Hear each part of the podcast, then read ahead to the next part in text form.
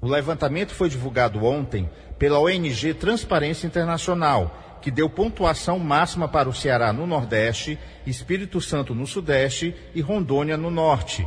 Desde maio, a entidade faz esse tipo de análise. No primeiro levantamento, o Ceará era o quinto melhor do Brasil e o primeiro do Nordeste. Na segunda edição, ficou em segundo lugar, atrás apenas do Espírito Santo. Ou seja, nos últimos meses, o Estado melhorou sua posição no ranking brasileiro. Guilherme France, coordenador de pesquisas da Transparência Internacional, destaca um dos principais critérios para obter uma boa pontuação nesse ranking. Um lado, um ponto central dessa avaliação é que as informações sejam facilmente acessíveis.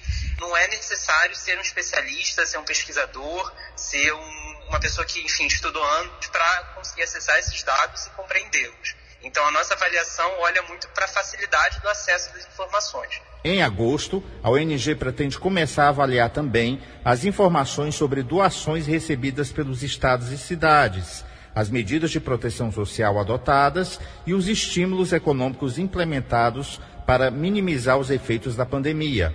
Sérgio Ripardo, para a Rádio Verdes Mares.